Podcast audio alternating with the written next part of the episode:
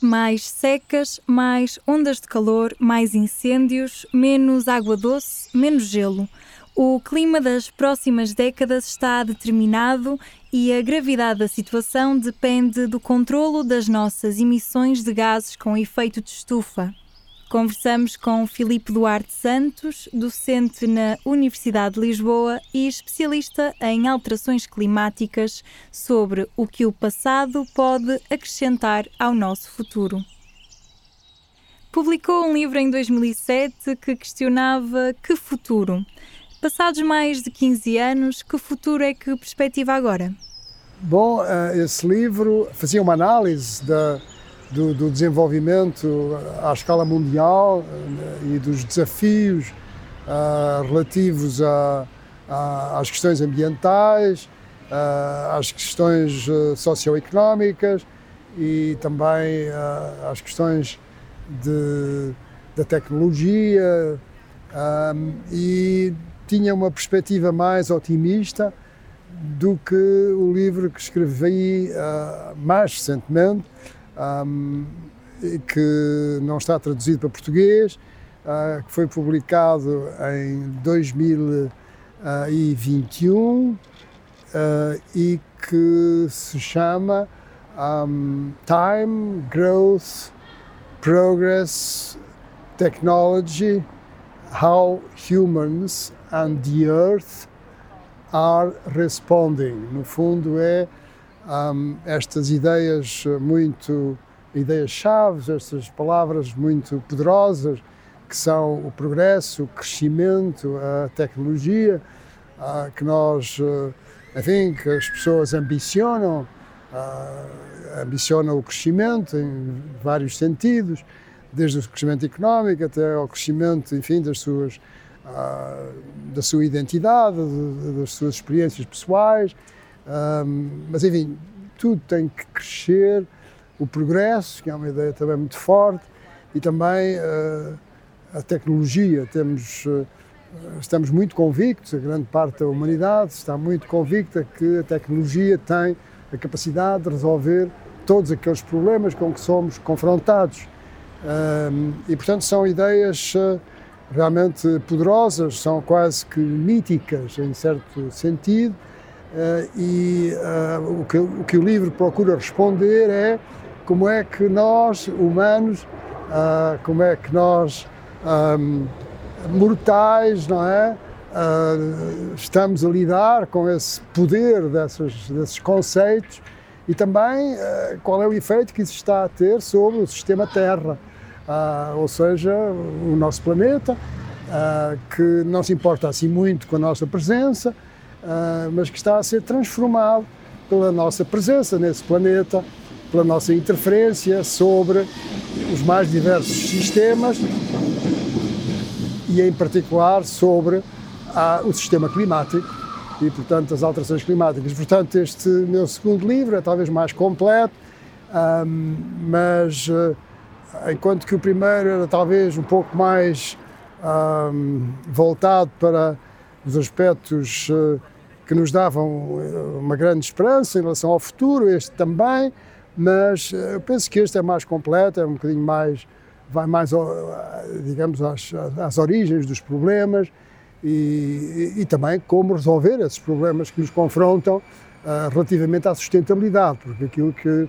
no fundo estamos a, a falar é da da possibilidade que nós, a nossa geração, não é?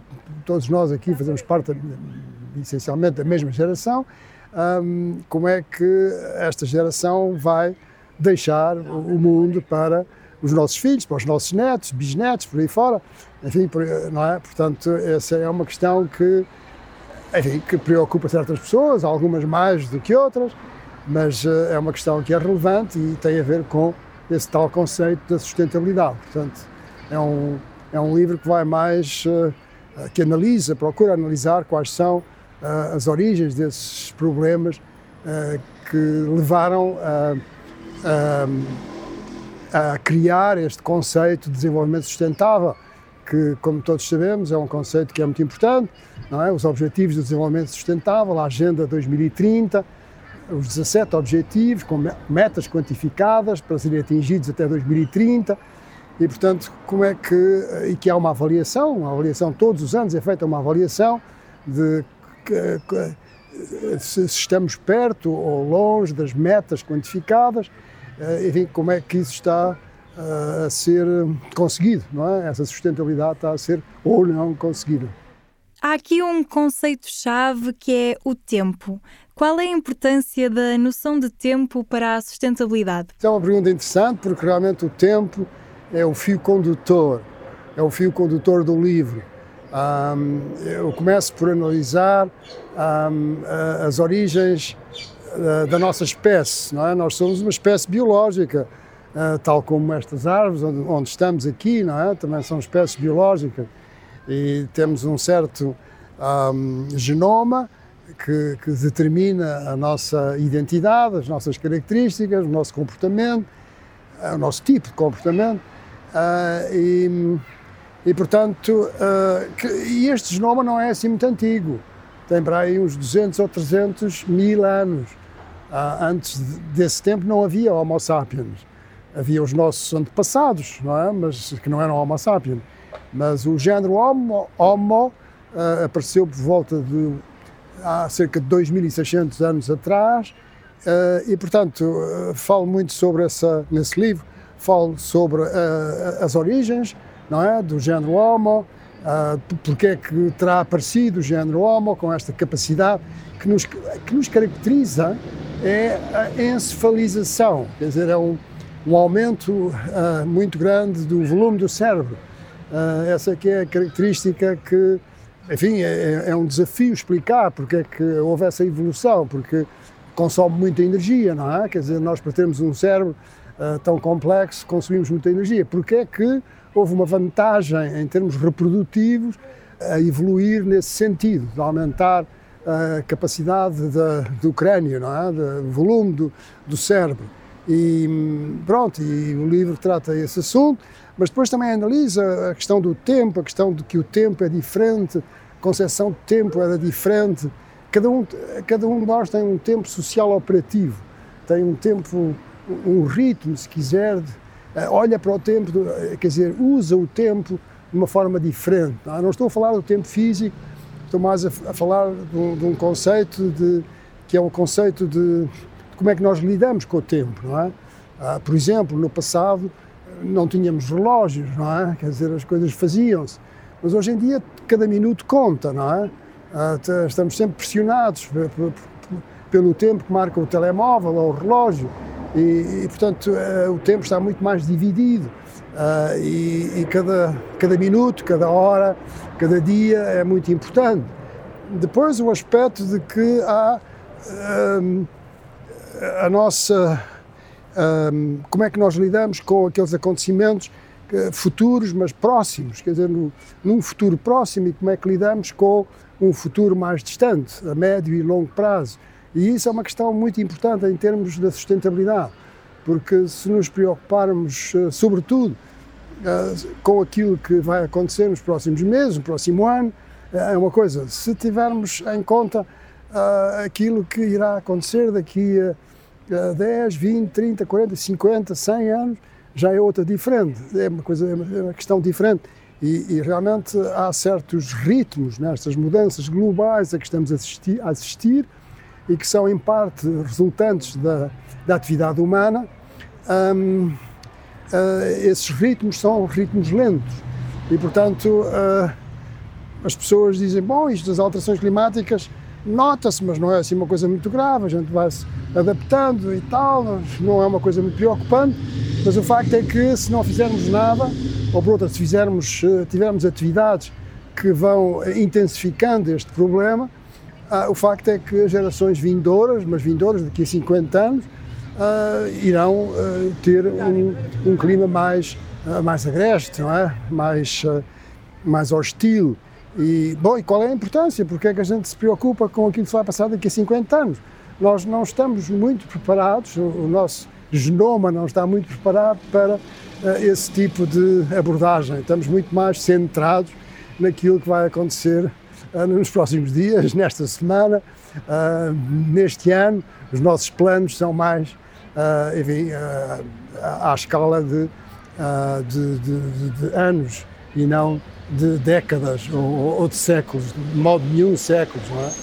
Portanto, isso é que é o fio condutor do, do livro. Nesta abordagem, procurou respostas no passado, mas também chegou a conclusões sobre o futuro. Quais foram as principais? Bom, ah, é, é, bom isso, isso, que disse, eh, estou, penso que é muito importante. Quer dizer, uma das minhas preocupações naquilo que tenho escrito na minha vida tem sido ah, tentar ah, compreender o presente e perspectivar o futuro, fazer uma perspectiva do futuro com base no conhecimento do passado. Portanto, a, a ideia de que existe uma continuidade, uma continuidade entre o, o passado eh, e o futuro. E, portanto, a análise do futuro, por isso é que penso eu que tenho dedicado eh, tanto tempo a, a estudar o passado e, e, até as origens, como disse há pouco, da, da, da nossa espécie, eh, porque penso que o nosso, não é bem o destino, mas digamos, o tipo de esta nossa voracidade da espécie humana em relação a este planeta, a nossa característica de sermos predadores é, do ambiente, está, está connosco, não é? Quer dizer, uh, simplesmente agora há uma escala global, mas no início era uma escala muito, muito local. E, e, portanto, em relação às alterações climáticas, bom, isso é, é a história de algo que que teve um sucesso estrondoso na, na civilização humana, mas que tem um efeito colateral que se descobriu bastante tarde. O que é que eu quero dizer com isto? Quer dizer que hum, a utilização do carvão e depois do petróleo e depois do gás natural, que começou o carvão uh, em, em, Inglaterra no meados do século XVIII, durante a Revolução Industrial, ou até caracterizou uh, em parte a Revolução Industrial, uh, deu à humanidade uma capacidade de desenvolvimento socioeconómico, de prosperidade, de prosperidade económica notável. Claro que isto só foi possível porque se desenvolveu a ciência moderna e, portanto, a medicina, a, enfim, a ciência, o método científico, um, Galileu, Galilei, não é? As experiências dele, uh, enfim, tudo isso. Um, mas a energia passou a ser uma coisa muito importante, passámos a ser um, consumidores uh, intensivos de energia, até lá não éramos, uh, e isso foi baseado em combustíveis fósseis, e isso deu, uh, enfim, permitiu que se houvesse uma produção industrial muito grande, que a população crescesse muito, de forma exponencial, a população humana. Simplesmente, e tudo parecia, enfim, ser uma coisa maravilhosa, um sonho. Simplesmente, um pequeno problema é que, ao fazermos a combustão dos combustíveis fósseis, isso lança para a atmosfera dióxido de carbono.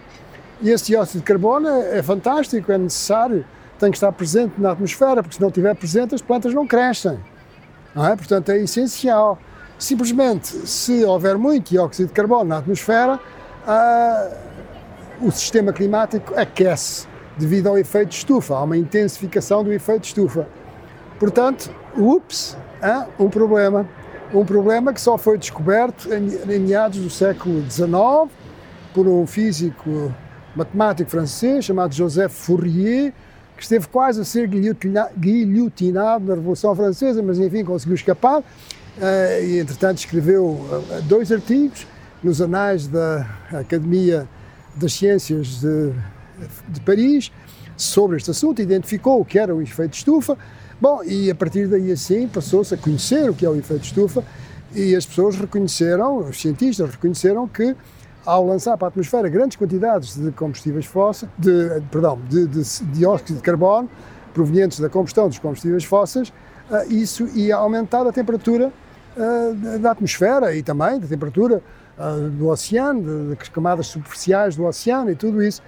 Bom, mas quer dizer, mas, mas nós dependemos de combustíveis fósseis, então como é que é? Não vamos poder continuar a utilizar combustíveis fósseis que nos dão uma uma prosperidade, pelo menos a alguns países, e todos esses, os outros países que não têm essa prosperidade ambicionam ter a mesma prosperidade, o mesmo crescimento económico. Bom, então como é que vai ser? A ver?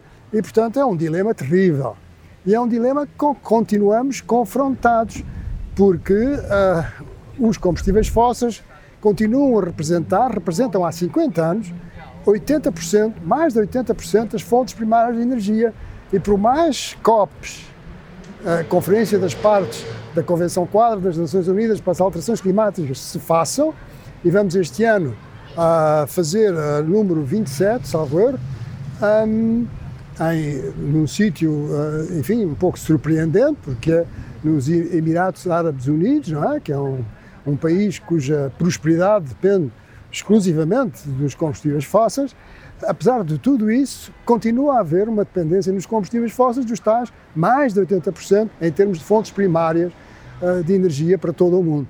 E, portanto, é, é este o problema. E agora, uh, os efeitos das alterações climáticas estão a começar a sentir-se, enfim, de uma forma que por vezes já é grave, como por exemplo, dou apenas um exemplo, o ano passado no Paquistão, é? as chuvas da monção que acontece todos os anos foram muito mais intensas do que costumam ser e, e morreram 1.700 pessoas, um terço do país ficou inundado, morreram centenas de milhares de cabeças de gado, portanto, um prejuízo muito grande uh, para o país que enfim, está com uma certa instabilidade e com grandes eh, dificuldades não é? económicas e financeiras, mas também em Portugal, onde eh, está uh, a precipitação média anual está a baixar, sobretudo isso nota-se no sul do país, e, e, e, isso tem consequências sobre os recursos hídricos, sobre a agricultura, uh, aliado a um aumento da temperatura, também uh, aumenta o risco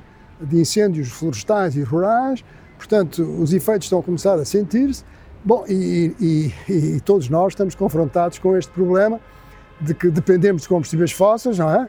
Ah, há muitos automóveis que, ah, que são com motores de combustão interna, que ah, usam gasóleo e gasolina, embora já haja bastantes, e isso é uma coisa positiva, veículos elétricos ou veículos híbridos, mas utilizamos combustíveis fósseis nas coisas mais diversas, é? toda a economia mundial, é? todos os ah, os objetos que nós usamos eh, eh, estão, enfim, eh, foram concebidos e foram planeados para serem para uma economia baseada nos combustíveis fósseis.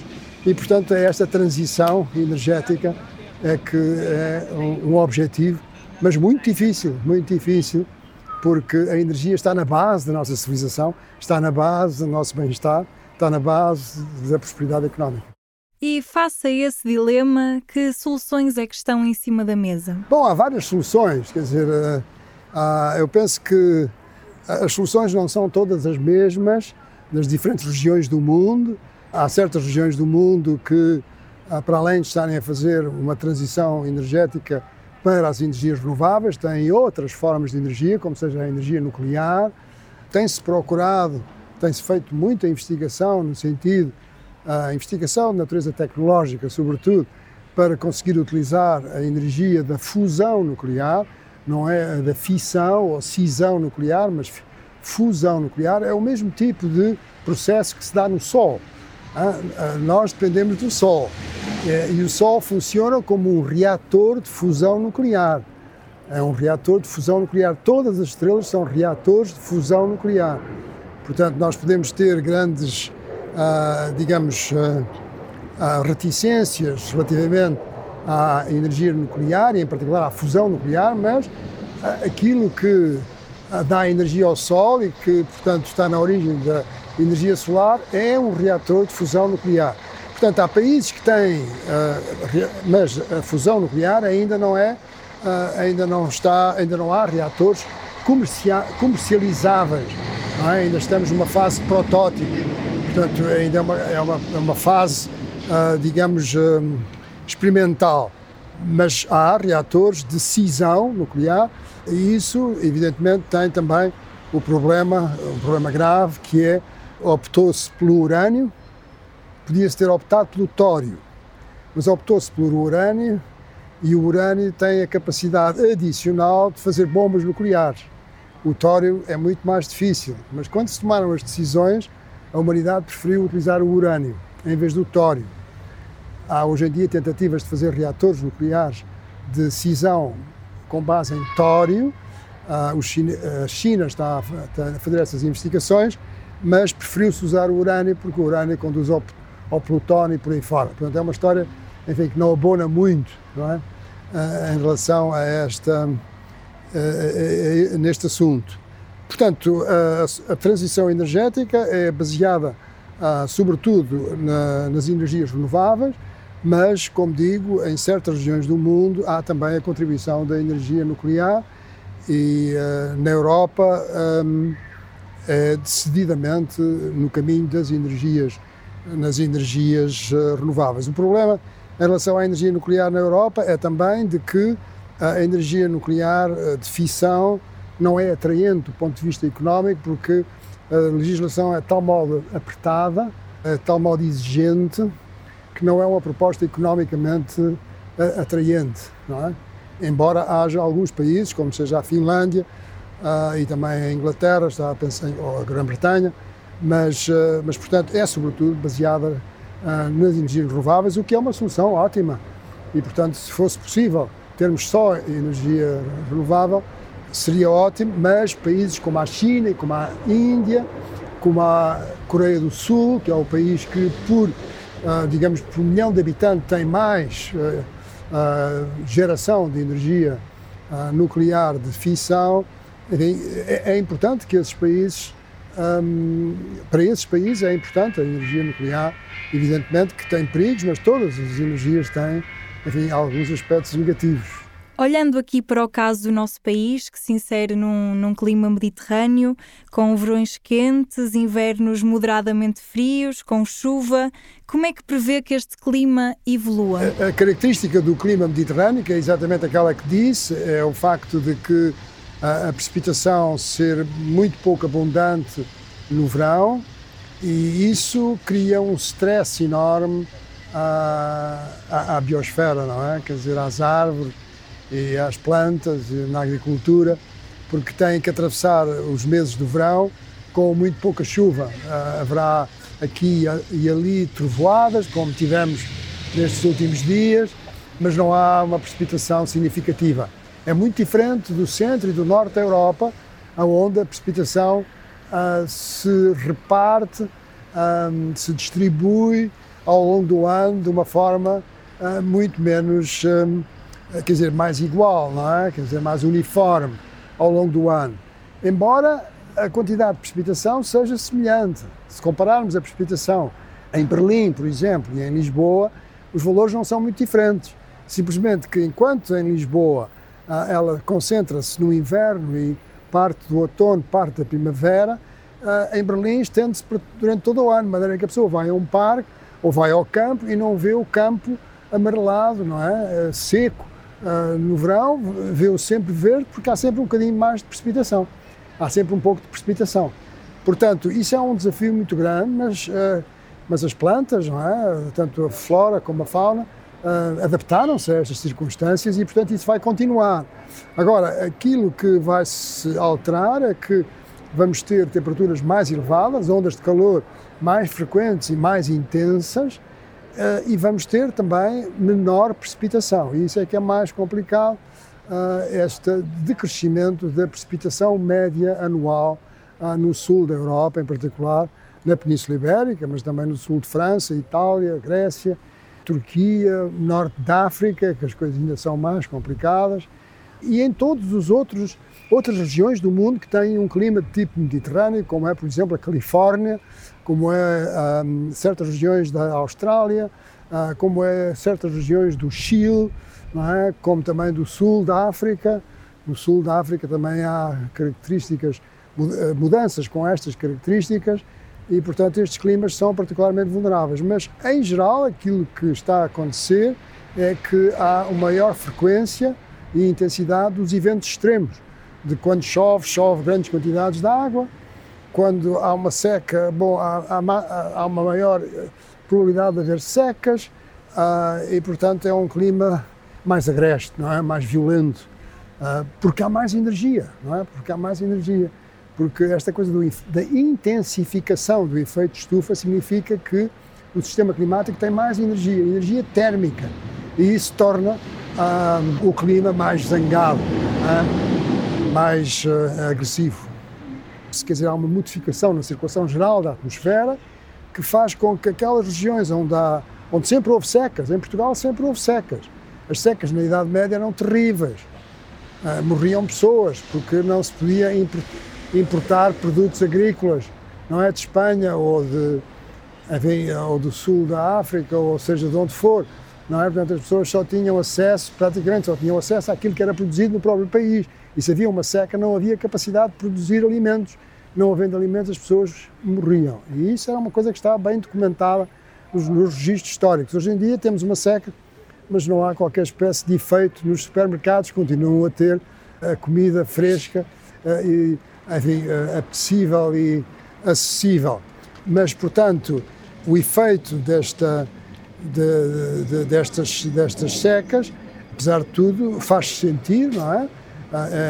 A agricultura é um dos setores mais vulneráveis, os recursos hídricos, não é? Quer dizer, sobretudo os, os recursos hídricos, mas um, em relação à, à, à sua pergunta, é, é, é, realmente isso que, que podemos esperar, quer dizer, vai continuar a haver ah, ah, às vezes as pessoas dizem, mas, ah, mas as estações do ano vão desaparecer. Bom, as estações do ano não têm a ver, quer dizer, as estações do ano têm a ver com o facto do eixo da Terra ser inclinado, não é? Quer dizer, o eixo da Terra não é completamente perpendicular ao plano da órbita da Terra em torno do Sol e por isso é que temos estações. Ah, agora, quando há um aquecimento, este aquecimento global, bom, começamos a ter períodos quentes, ou enfim, numa temperatura perfeitamente amena no inverno, quando tínhamos temperaturas bastante baixas. Não quer dizer que não acabem as, as, as, as vagas de frio, mas, mas há toda um, a temperatura muda porque a, a, temperatura média, média é mais alta. E, e, portanto, as características mais importantes do clima mantêm simplesmente temos uh, temperaturas mais altas, um aumento da temperatura, um clima mais seco, que se manifesta sobretudo no sul do país, embora haja uma redução praticamente igual em todo, em todo o país, mas como chove, temos uma diferença de precipitação muito grande entre o norte e o sul, essa diminuição é mais notória no sul. E, e, para além disso, os eventos extremos serem mais frequentes e, e mais intensos. Como disse, já na, na, Idade Média existiam secas. Como é que então se explica a realidade das alterações climáticas? Qual é a diferença? O clima mudou, mas por causas naturais, de, que são uh, cíclicas. O, o, ciclo, esses ciclos de períodos glaciais e interglaciais são da ordem dos 100 mil anos. 100 mil anos, nós não temos a noção do que é 100 mil anos, não é? Quer dizer, para nós 100 anos já é uma coisa bocadinho complicada, não é? 200 mil anos, agora 100 mil anos, não temos a noção disso. Portanto, atualmente o que acontece é que, devido a emissões muito elevadas de gases com efeito estufa, sobretudo o dióxido de carbono resultante da combustão dos combustíveis fósseis, mas também metano. Metano é ah, ah, o principal gás que, que ah, nós obtemos dos jazigos de gás natural, portanto, o gás natural é essencialmente metano, que também é um gás com efeito de estufa, e do óxido nitroso, que é muito utilizado na agricultura, quer dizer, que resulta das práticas agrícolas, as emissões foram brutais. E isso é que aumentou, uh, aumentou a, a temperatura. Uh, em relação um, às pessoas uh, estarem disponíveis para aceitar ou não aceitar a narrativa científica, Bom, isso depende de cada pessoa. Evidentemente que a indústria dos combustíveis fósseis não está interessada em que essa indústria eh, tenha uma diminuição da procura desses combustíveis fósseis. Eu participei durante alguns anos nas negociações no âmbito da COP, como delegado de Portugal, e recordo-me de que nessa época, estou a falar há cerca de 20 e tal anos, nessa época um, e, e, depois, para além dessa época, mas enfim, a Arábia Saudita dizia muito bem, querem um, fazer o phasing out, ou seja, descontinuar o uso dos combustíveis fósseis, tudo bem. Agora, nós queremos é ser compensados por isso. Queremos que os outros países uh, nos deem uma receita uh, que seja uh, próxima daquela que nós recebemos como país da venda deste ouro negro que temos e, e também do gás natural. Portanto, a indústria dos combustíveis fósseis não está interessada uh, nesta descarbonização. Porquê? Porque, repare, uma empresa, no conceito americano de empresa, é? Ah, no conceito americano de negócio, uma empresa, o seu objetivo é satisfazer o investidor. A pessoa compra ações de uma empresa e a partir daí assim o investidor não espera que se esteja a, a proteger alguém em África ou que se esteja a ter preocupações de caráter de justiça social ou de justiça ambiental ou de proteção do ambiente. Ele investiu para ter lucro. É assim. E, portanto, se a empresa for uma empresa de produção de combustíveis fósseis, o que interessa é que essa empresa consiga explorar grandes quantidades de combustíveis fósseis, vendê-los ao melhor preço, ao melhor preço e garantir assim um retorno das ações que resultam do investimento dos particulares. Portanto, eh, eh, esta é que é a lógica dessa indústria e das outras indústrias, de muitas outras indústrias. Na Europa as coisas não são assim tão, digamos, eh, as coisas não são branco ou preto, há, há, há nuances, é? há várias tonalidades, mas este é o princípio e, e portanto, é do interesse das, das da indústria dos combustíveis fósseis atrasar o mais possível a transição energética. E, e é isso que têm feito na América com, com, com grande sucesso, com grande sucesso. E, portanto, há muitas pessoas que são levadas a, enfim, a, a ter a narrativa, a adotarem a narrativa de que isto, as alterações climáticas têm interesses pouco claros por trás, que não existem ou que não é um problema importante e que não justifica não é, esta transição energética que está enfim, eh, a mudar um bocadinho os hábitos de algumas pessoas e, e, e, para que seja efetiva vai ter que mudar ainda mais os hábitos das pessoas e muitas pessoas não estão disponíveis para isso.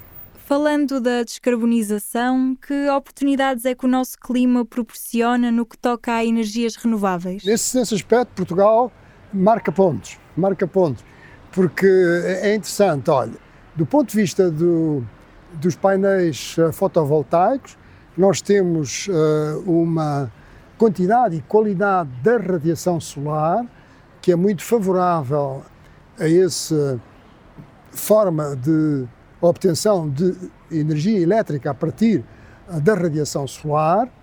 E uma das razões é porque temos um clima relativamente ameno, com, com precipitação, e, portanto, não temos o problema que se dá no, no, norte da África de que há maior secura e, portanto, há maior quantidade de pó e de poeiras e de areias que vão para cima dos painéis solares e que diminuem a sua eficiência. Portanto, aqui, quando nós temos um painel solar, bom, ele não se enche de areia nem, nem, nem de pó, mas isso é uma coisa que é positiva. Depois também temos uh, vento uh, que permite desenvolver a energia eólica de uma forma competitiva, portanto, a energia solar fotovoltaica, energia eólica e depois também temos hidroeletricidade, porque temos muitos, enfim, temos vários rios, não é? Cujas nascentes estão em, em, em Espanha e correm para Portugal e, e assim temos toda, uh, temos tido ao longo da história, enfim, da história mais recente, vários aproveitamentos, várias barragens que têm permitido ah, uma contribuição importante da ah, hidroeletricidade para a geração de, de energia elétrica em Portugal. Para além disso, ainda temos a biomassa, porque temos florestas, não estou a falar da queima da madeira, mas da queima dos resíduos florestais, porque esses, efetivamente, são importantes remover da floresta para diminuir o risco de incêndio florestal. O futuro está nas nossas mãos, mas o tempo para agir escasseia. Veja o episódio Biosfera completo sobre o futuro do clima na RTP Play. Até à próxima semana para novo podcast Biosfera. Na próxima semana teremos novo podcast. Siga-nos no Instagram e acompanhe as novas reportagens do Biosfera no Facebook.